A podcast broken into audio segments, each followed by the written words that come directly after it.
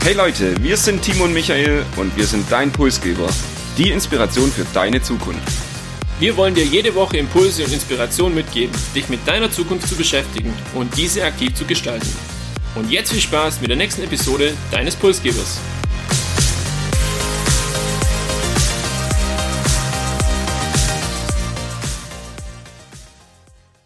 Stell dir vor, der Staat würde deine Lebenshaltungskosten übernehmen. Was würdest du tun? Trotzdem weiter zur Arbeit gehen, nochmal zur Schule gehen oder studieren oder gar nicht arbeiten? Es gibt aktuell verschiedene Pilotprojekte, die genau das anhand von Studien herausfinden wollen. Über Spenden und Sponsoren werden monatliche Grundeinkommen auf ein bis drei Jahre befristet verlost.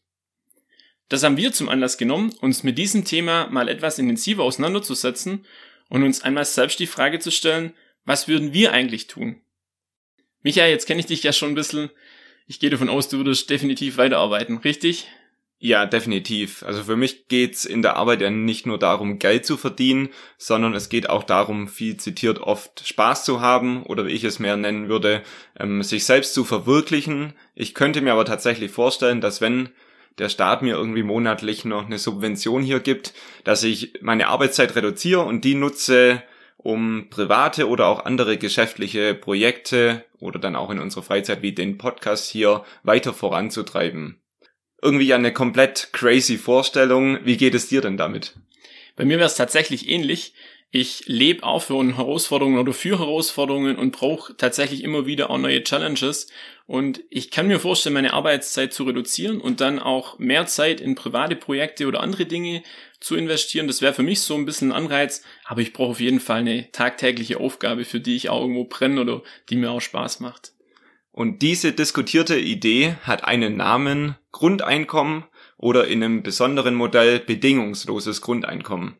Darum soll es heute gehen und zunächst mal die Frage, was steckt eigentlich hinter diesem Begriff? Die grundsätzliche Idee ist, dass alle Menschen von Geburt an so viel Geld, wie sie zum Leben benötigen, vom Staat erhalten.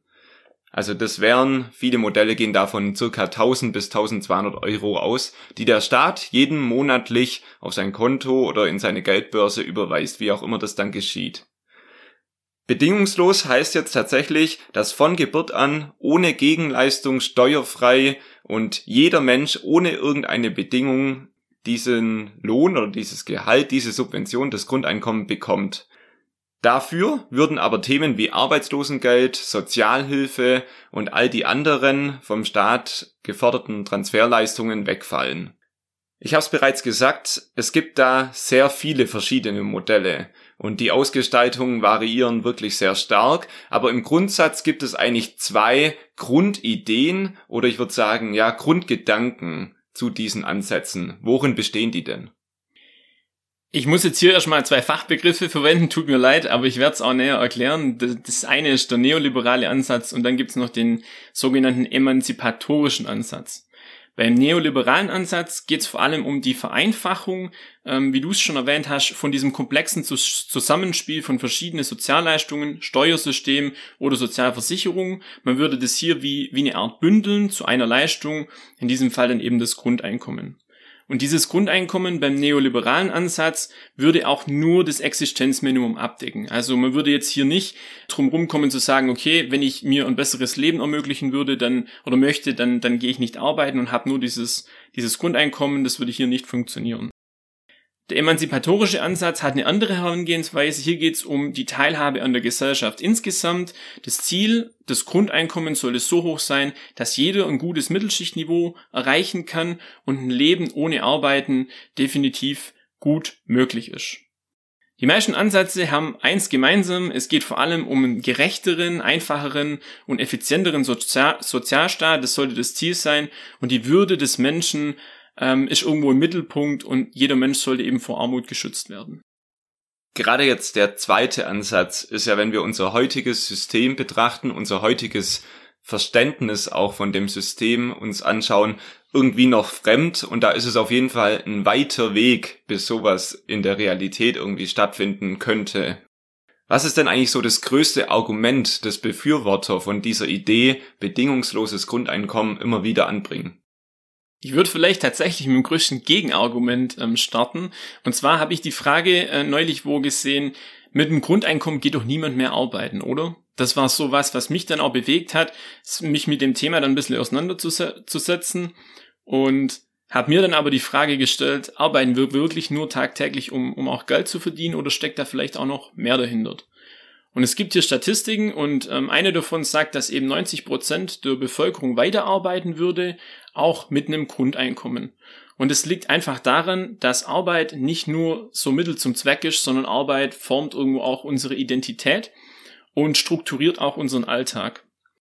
Wenn ich da vielleicht mal eingrätschen dürfte, du hast ja die These berechtigterweise auch genannt, mit Grundeinkommen kann ja keiner mehr arbeiten. Die Frage ist ja natürlich, in Jobs, die wir haben, die auch so ein bisschen Kreativität innehaben, wo es auch um Selbstverwirklichung geht, ist es sehr einfach, sowas zu sagen. Was ich aber immer wieder dann höre, ja, gerade schlecht bezahlte Jobs, die will dann doch keiner mehr machen. Wenn ich zum Beispiel an die Reinigungskraft denke, ich weiß jetzt nicht, ob die sagt, okay, dieser Job, äh, da kann ich mein Ich entfalten, trägt zu meiner Selbstverwirklichung bei. Was passiert eigentlich dann mit diesen Jobs? Wer macht die dann noch? Also die Sorge ist definitiv berechtigt und auch nachvollziehbar. Es gibt tatsächlich viele Jobs, die zwar notwendig sind, aber unbeliebt und leider auch oft schlecht bezahlt. Und es fehlt halt tatsächlich auch ein Anreiz für Leute, die jetzt nicht auf das Geld unbedingt angewiesen sind, solche Jobs auch auszuüben. Die Entlohnung müsste hier zweifelsfrei attraktiver werden, ja. Und äh, man müsste auch schauen, dass hier mehr Gerechtigkeit auf dem Arbeitsmarkt herrscht. Ich denke, das wäre eine Herangehensweise, um hier ein faireres Lohnniveau vielleicht für den einen oder anderen auch zu, zu erreichen. Und ein Teil von diesen Jobs wird in Zukunft, ist zumindest aktuell davon auszugehen, sowieso wegfallen aufgrund vom technischen Fortschritt und aufgrund von der, von der Digitalisierung. Der von dir angesprochene Punkt Gerechtigkeit auf dem Arbeitsmarkt. Ich denke, die Pandemie hat uns alle auch gelehrt, dass Jobs wie Pflege zukünftig anders und im besten Fall auch besser zu entlohnen sind. Und natürlich wäre das auch unabhängig von einem bedingungslosen Grundeinkommen ein Schritt, den hier Politik, Gesellschaft und auch Arbeitsmarkt irgendwie hoffentlich bald gehen. Ich hatte das ja bereits angesprochen, die Arbeitsmotivation im niedrigen Niedrigsektor. Ich hatte da neulich das Argument in einer Fernsehsendung dann dazu gehört, ja, es kann ja hier nicht jeder Künstler sein und irgendwie auf Wände irgendwelche Bilder malen und dann vom Staat noch zu leben. Was sagst du denn zu so einem Argument? Ich würde es von der anderen Seite mal, mal betrachten. Also Thema Arbeitsmotivation ähm, hatten wir ja schon und das Thema Gerechtigkeit ist für mich hier auch ein zentraler Punkt. Und es geht ja um die Frage letztendlich, werden jetzt die bestraft in Zukunft, die auch arbeiten gehen und hat jetzt der, der nicht arbeiten geht, vielleicht da einen Benefit daraus? Und wenn wir uns dieser Frage nähern wollen, müssen wir mal gucken, okay, wie sieht's denn grundsätzlich aus? Zum Monatsbeginn ist es ja so, wenn wir ein Grundeinkommen einführen, ist erstmal jeder gleich. Das bedeutet, jede Person in Deutschland würde eben diesen Betrag X, nennen wir mal 1000 Euro, bekommen und hätte so mit dieses Grundeinkommen zur Verfügung. Und jetzt ist es, liegt es an jedem eigentlich selber, diese Entscheidung zu treffen, möchte ich dieses Grundeinkommen erhöhen, gehe ich jetzt trotzdem noch arbeiten, habe ich die Motivation, hier auch was zu machen, egal ob das jetzt ein kreativer Job ist, es kann auch ein nicht so kreativer Job sein. Arbeit erfüllt einen ja durch das, durch das tägliche Tun irgendwo auch und durch die Bestätigung, die man auch beim Arbeiten bekommt.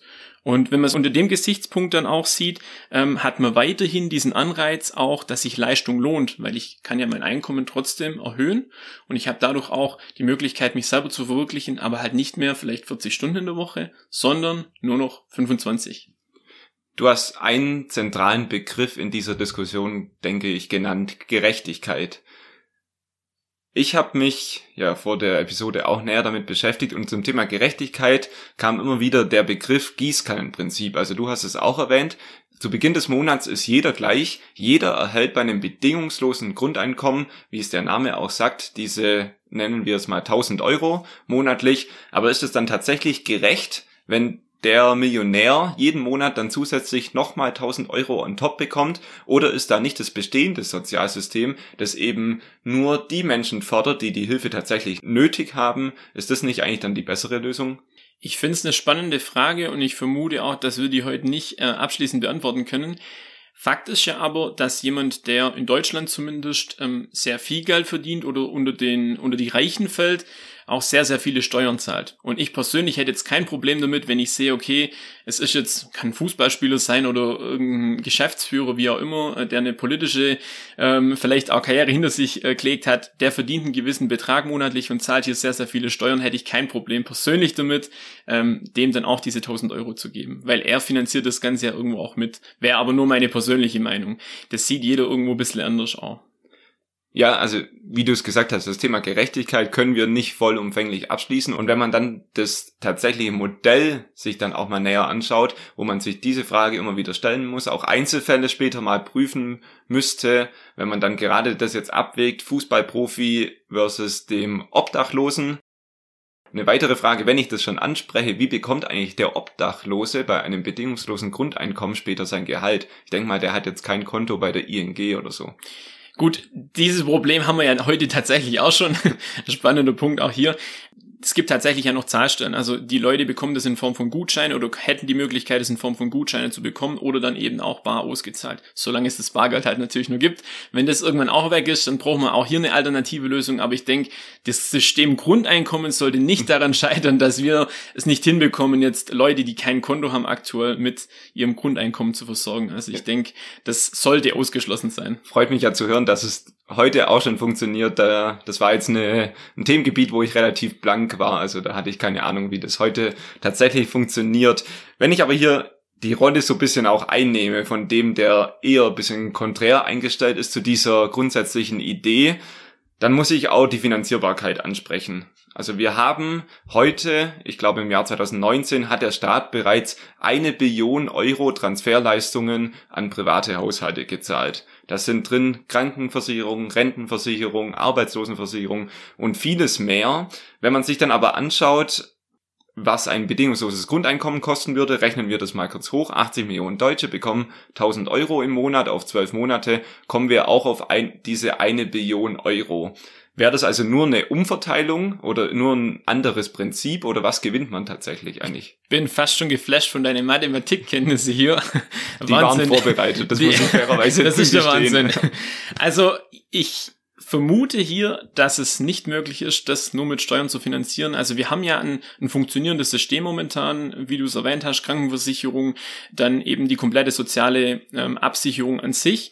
Und wenn man jetzt sagt, okay, wir wollen das System weiter beibehalten und haben aber auf der anderen Seite noch die 1000 Euro für jeden monatlich Grundeinkommen, puh, dann hätten wir schon knappe zwei Billionen, die wir hier brauchen würden pro Jahr. Und da wird's dann tatsächlich schwierig. Ich gehe davon aus, beziehungsweise viele ähm, Forscher, die sich auf diesem Themengebiet dann ähm, hier auch auskennen und sich damit beschäftigen, wählen hier auch andere Ansätze. Also ich glaube nicht, dass es nur mit normalen Steuern zu finanzieren ist müsst hier auch ein bisschen innovativer und kreativ sein. Beispielsweise ist hier so eine Transaktionssteuer für Finanztransaktionen im Gespräch, eine sogenannte Mikrosteuer, wo man alle Überweisungen, egal ob es von Privathaushalten ist oder beispielsweise auch von Unternehmen, ähm, besteuert. Mit einem ganz, ganz kleinen Betrag. Aber es sind so viel Transaktionen, die hier täglich ähm, durchgeführt werden. Es würde allein diese Transaktionssteuer reichen, um einen Großteil von eben diesem Grundeinkommen zu finanzieren. Man müsste halt hier dann auch an der einen oder anderen Stelle vielleicht für Steuerentlastung sorgen, klar, aber es wäre ein innovativer, ein neuer Weg, um dieses Grundeinkommen zu finanzieren. Finde ich eine sehr interessante Idee, wenngleich ich jetzt aus meiner persönlichen Sicht sagen muss, dass ich eigentlich auf jede Steuererhöhung gerne verzichten würde. Ich denke, wir hier am Standort Deutschland haben auch schon einen relativ hohen Steuersatz, sowohl für Unternehmen als auch für private Haushalte oder Privatpersonen. Und da könnte ich mir tatsächlich vorstellen, dass vielmehr diese Reduzierung an Bürokratie in der Zukunft Potenziale birgt. Und das sollte man sich hoffentlich vielleicht mal genauer anschauen. Also unser heutiges Sozialsystem ist ja, ja ein Bündel an Bürokratie und kostet hier sicherlich auch sehr viel Geld. Und da natürlich ein bedingungsloses Grundeinkommen klingt erstmal sehr simpel und einfach und vielleicht ist dahinter der auch ein Potenzial. Es hat aber nicht nur was mit Finanzierbarkeit zu tun, sondern ja, die Idee bedingungsloses Grundeinkommen hat auch viele gesellschaftliche Aspekte. Welche Themen gibt es denn da? Ich finde es auch wichtig, dass man hier nicht nur eben das äh, Finanzprodukt Grundeinkommen sieht, sondern eben auch das, was dahinter steckt und ähm, dahinter steht und auch eben vielleicht diese Vorteile, die das Ganze mit sich bringen kann. Aktuell ist es ja so, wenn ich jetzt meinen 9-to-5-Job ausübe und die ganze Woche unterwegs bin, habe ich vielleicht viel, viel weniger Zeit für meine Hobbys, für gemeinschaftliche Themen oder auch für, ja, die Motivation, mich jetzt nur an einem Vereinsleben irgendwo zu engagieren oder zu beteiligen.